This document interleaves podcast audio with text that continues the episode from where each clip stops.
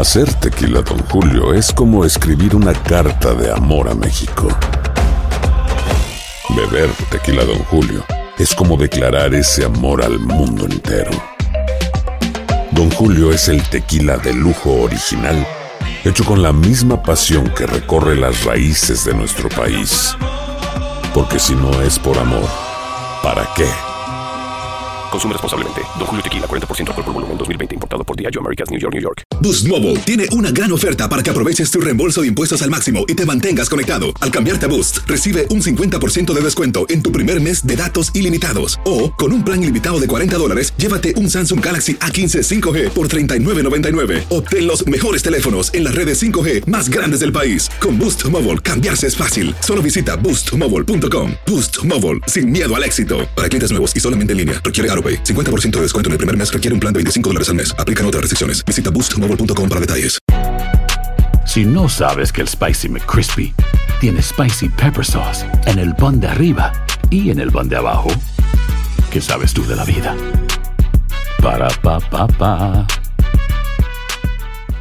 Cassandra Sánchez Navarro junto a Catherine Siachoque y Verónica Bravo en la nueva serie de comedia original de VIX, Consuelo, disponible en la app de VIX ya. Escuchas los podcasts de Buenos Días América, compártelos y ayúdanos a informar a otros. Vamos justamente a iniciar esta tercera hora del programa porque les recordamos que vamos hasta las 10 de la mañana hora del este. El doctor Juan, doctor Juan, ¿cómo está? Gracias por estar con nosotros y hacer un esfuerzo entre múltiples obligaciones que tiene a través de Univisión. ¿Cómo está? Buenos días, gracias a Dios. Bien, ustedes espero que bien también. Mm, gracias, doctor. Doctor, queremos iniciar con una interrogante que nos dejó una de las oyentes, gracias a una de las llamadas que tomamos en el corte anterior. Ella preguntaba de qué pasa con la persona que fue diagnosticada de coronavirus, que ya pasó eh, la peor crisis de este virus y que hoy por hoy se mantiene, eh, vamos a decir, de alta. ¿Qué pasa con sus pulmones? Eh, ¿Es propensa a que vuelva a ser eh, tomada por el coronavirus? Un poquito, ¿qué pasa después de esto? Bueno, en términos de los pulmones, la mayoría de las personas que les da coronavirus y se recuperan van a estar bien, igual que si les diera cualquier otro tipo de enfermedad y el cuerpo pues obviamente gana la batalla. Ahora, sí puede ser que haya un porcentaje bajo de pacientes que tienen enfermedad pulmonar severa, que han estado en respiradores, eh, que ha sido una hospitalización complicada, que desarrollen algún tipo de complicación en el futuro eh, pulmonar, en términos de que tengan eh, menos reserva pulmonar en el, en el futuro o que se queden con, con algún tipo de déficit. En términos eh, de lo que decías también, si una persona que se enfermó de coronavirus se puede enfermar de nuevo, no sabemos. nosotros y la, la mayoría de los doctores y científicos eh, creen que la persona sí está desarrollando inmunidad, por lo menos eh, en este periodo de tiempo, eh, pero la verdad no sabemos. Mm. doctor, las personas que fuman, ¿por qué es tan, es tan peligroso para el coronavirus por aquellos que fuman? Las personas que fuman, Nino, es, es, más peligroso porque tienen una inflamación constante de las vías aéreas eh, y de los pulmones tienen mucho menos reserva pulmonar porque obviamente el cigarrillo está constantemente haciéndoles daño y entonces cuando eh, les, les toca batallar con este virus y es que el virus les afecta a los pulmones pues piensa que piénsalo de una manera en que tienen menos defensa, tienen menos habilidades para, para luchar contra el virus y que el pulmón no se vea afectado. Doctor Juan, esta pregunta sí es eh, personal. Yo fumé desde los 13 hasta los 23 años, producto de eso me quedó una insuficiencia pulmonar. Eh, ¿Qué tan alto puede ser mi riesgo que lo enfrentan cualquier otra persona que tenga algún padecimiento o algún tipo de asma, algún tipo de insuficiencia? ¿Y qué podríamos hacer? Todo depende realmente cuán, cuál sea tu insuficiencia pulmonar. Si es una insuficiencia pulmonar real en donde se ha documentado con estudios pulmonares, eh, obviamente entonces eh, eso quiere decir que tienes menos reserva, tienes eh, más riesgo Y básicamente lo, lo único que puedes hacer es tratar de protegerte de que el virus obviamente no te dé, de que no te contagies eh, y asegurarte, por ejemplo, que si usas algún tipo de medicamento como lo usan los asmáticos, de que lo, lo tengas a la mano, de que obviamente tengas suficiente en caso de que te enfermes y se te empeore el, cuadro clínico por esa insuficiencia pulmonar, pues que tengas los medicamentos necesarios pues para, para combatirlo. Eh, pero fuera de eso, fuera de no contagiarte, realmente no hay nada que puedas tomar, por ejemplo, para, para ayudarlo. Mm. Le recordamos a la audiencia que estamos conversando con el doctor Juan. Doctor, comenzaron en Japón los ensayos clínicos del antigripal Favipiravir contra el coronavirus. ¿Qué debemos saber de esto? Mira, yo creo que lo que debemos saber es que eh, en muchos países se están probando una cantidad significativa de medicamentos, eh, muchos. Eh, decenas de medicamentos se están tratando en los diferentes países y la realidad es que tenemos que tener un poco de calma porque nosotros deberíamos esperar a que haya buena, buena y suficiente evidencia clínica y científica antes de recomendarle a todo el mundo un medicamento. Acuérdense que los medicamentos a veces o pueden tener efectos secundarios significativos o eh, pueden empeorar una, condición. Entonces tenemos que tener mucho cuidado de cómo analizamos la data que viene de todos los países, porque en estos tiempos eh, y en estas situaciones de crisis, pues lo más seguro, eh, los estudios que se están publicando no pasan por el mismo proceso riguroso que usualmente pasarían. Doctor, ¿por qué el doctor, eh, por, qué el FDA se demora tanto, doctor, en, en, aprobar una medicina en los Estados Unidos, a veces hasta 10 años, y en otros países eh, pueden aprobarla inmediatamente? No inmediatamente, pero en unos meses. Mira, yo creo que eso tiene que ver con, ¿verdad?, la burocracia de cada país. Eh, al mismo tiempo también tiene que ver con el nivel de protección que tienen los ciudadanos ante alguien, ¿verdad? Una compañía eh, eh, eh, creando y brindándole a la, población un medicamento. Se supone que sí que el FDA obviamente pues por el proceso complejo que tiene pues sí se tarda más, pero al mismo tiempo se supone que eso se traduzca a más seguridad.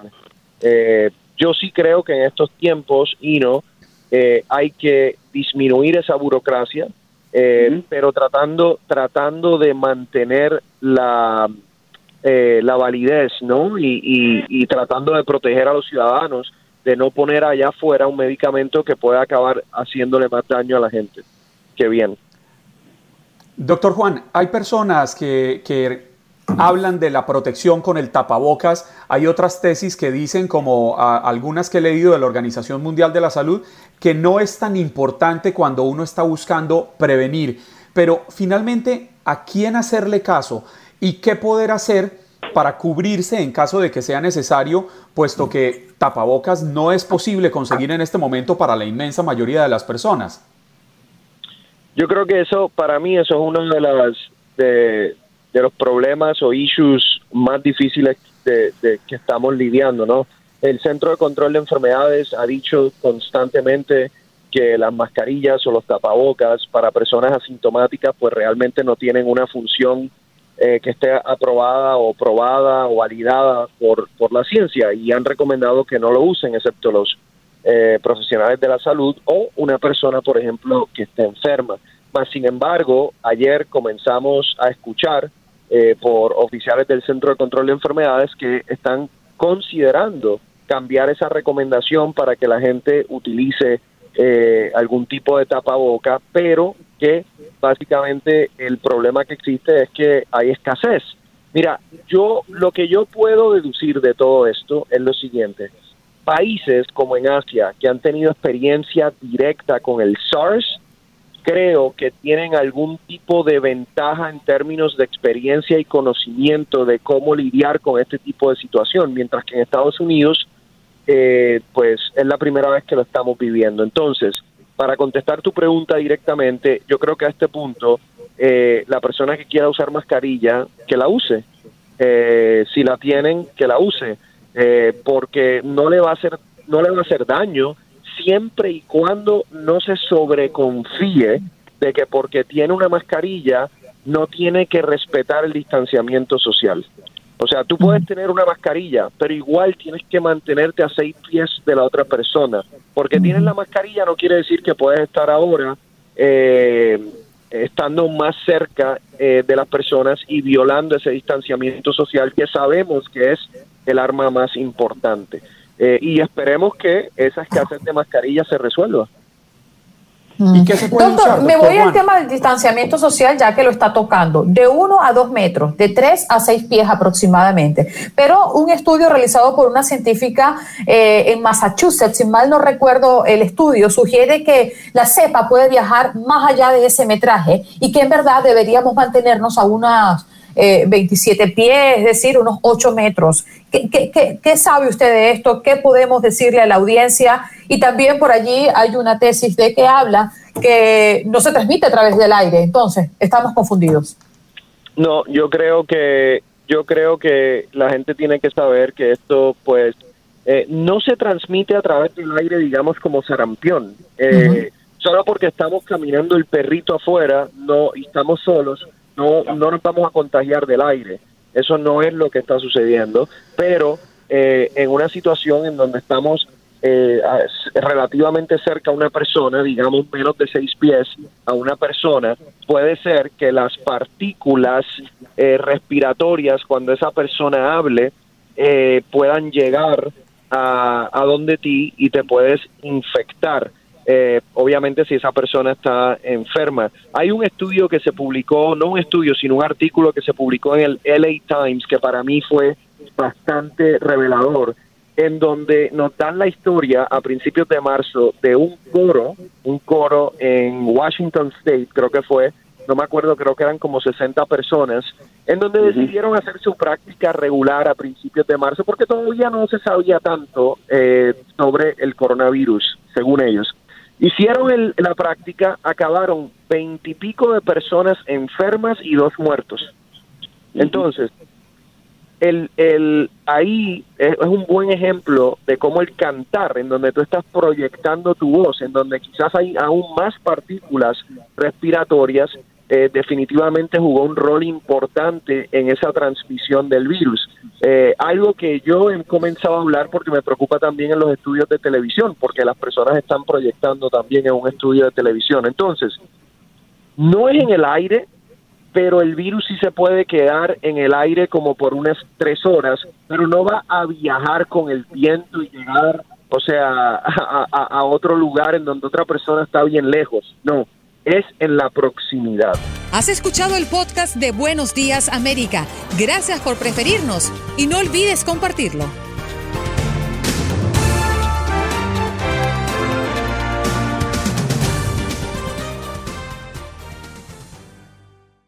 Boost Mobile tiene una gran oferta para que aproveches tu reembolso de impuestos al máximo y te mantengas conectado. Al cambiarte a Boost, recibe un 50% de descuento en tu primer mes de datos ilimitados. O, con un plan ilimitado de 40 dólares, llévate un Samsung Galaxy A15 5G por $39.99. Obtén los mejores teléfonos en las redes 5G más grandes del país. Con Boost Mobile, cambiarse es fácil. Solo visita boostmobile.com. Boost Mobile, sin miedo al éxito. Para clientes nuevos y solamente en línea, requiere AroPay. 50% de descuento en el primer mes requiere un plan de 25 dólares al mes. Aplican otras restricciones. Visita boostmobile para detalles.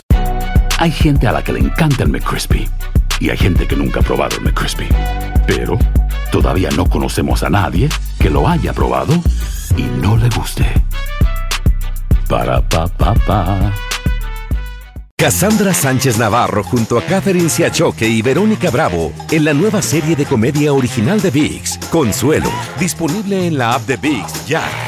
¿No se merece tu familia lo mejor? Entonces, ¿por qué no los mejores huevos? Ahora, Egglands Best están disponibles en deliciosas opciones. Huevos clásicos, de gallina libre de jaula y orgánicos de Egglands, que ofrecen un sabor más delicioso y fresco de granja que le encantará a tu familia. En comparación con los huevos ordinarios, Egglands Best contiene la mejor nutrición como 6 veces más vitamina D, 10 veces más vitamina E y el doble de omega 3 y B12. Solo Egglands Best. Mejor sabor, mejor nutrición, mejores huevos. Visita egglandsbest.com para más información.